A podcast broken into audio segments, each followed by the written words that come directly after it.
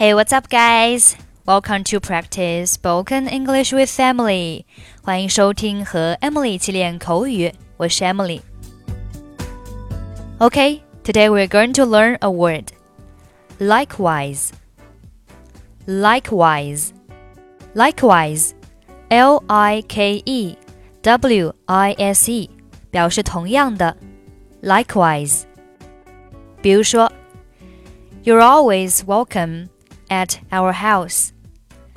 欢迎你随时到我家来做客。Likewise，你也一样。You're always welcome at our house. Likewise. Let me know if you ever need any help. 你要是需要帮忙就告诉我。Likewise，你也一样。Let me know if you ever need any help. Likewise.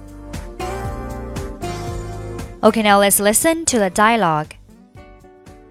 Hey, Mike. Are you busy this evening?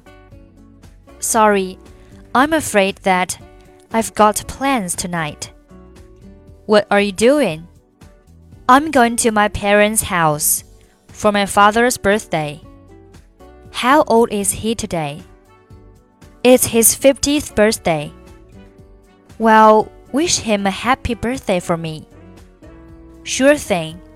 What are your plans for the evening? I was just thinking of going to a movie tonight.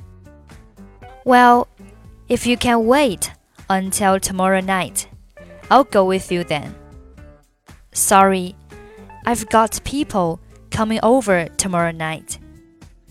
Sounds like this weekend just isn't going to work out for us. Sounds that way. Maybe another time? Sure.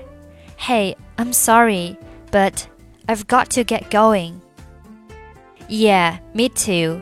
It's about time I made a move. Say hello to your friends for me. Likewise, see you later.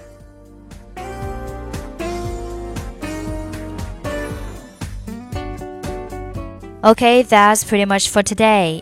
如果您想参与本期节目的跟读版本以及语音打分，欢迎您关注我们的微信公众号“英语主播 Emily”。在公众号里回复“节目”两个字就可以加入，或者你也可以关注我们的抖音号“英语主播 Emily”，获取更多英语内容。I'm Emily. I'll see you next time. Bye bye.